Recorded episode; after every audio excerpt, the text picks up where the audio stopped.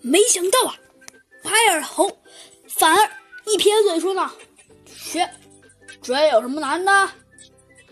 这坟墓好像不是银的，而而而我丢的是一个银奖杯，这二者有什么联系？”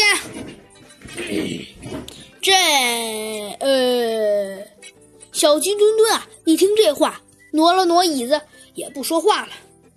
哼，白眼花得意的撇起了嘴。接着呀，小鸡墩墩仔细的询问了黑眼猴和白面猴后说：“好吧，从现在看来，呃，这奖杯丢失的时间长了，呃，案发现场也没有什么有价值的线索。”说到这儿啊。小鸡墩墩停了一下，说道：“ 呃，我认为这奖杯究竟是被小偷偷走的，还是其他原因？呃，白面猴都有不可推卸的责任。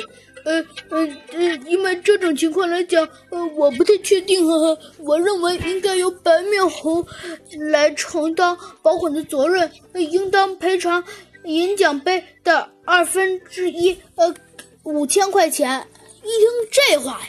白面猴就不愿意，他说道：“凭让我赔五千块钱，不要吗？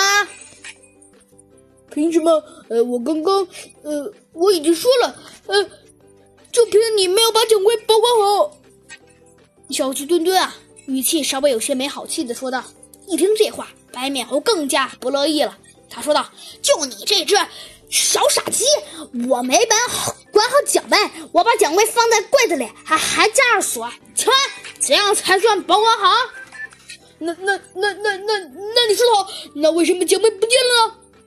小鸡墩墩说道：“嗯，这嗯那小偷小偷，我有什么办法？再说了，假如银银银行里的钱被盗了，难道这些证据这样不对？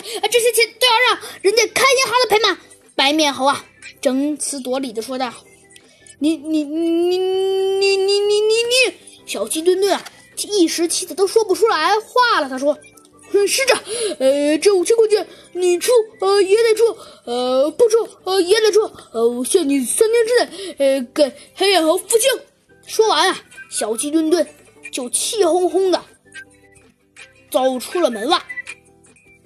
第二天上午啊，猴子警长刚打了一个大大的哈欠，说道：“嗯嗯，该起床了。”然后看了看表，一下子呀就跳下了床。可是，正当猴子警长还没吃早饭呢，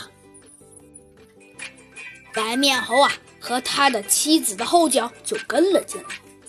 白面猴妻子将一个装满金属沫的大塑料袋放在桌子上，说：“前两天就是那场大雪的第二天，我打开放奖杯的柜子，突然发现奖杯不见了。原来放奖杯的地方有一小堆金属粉末。”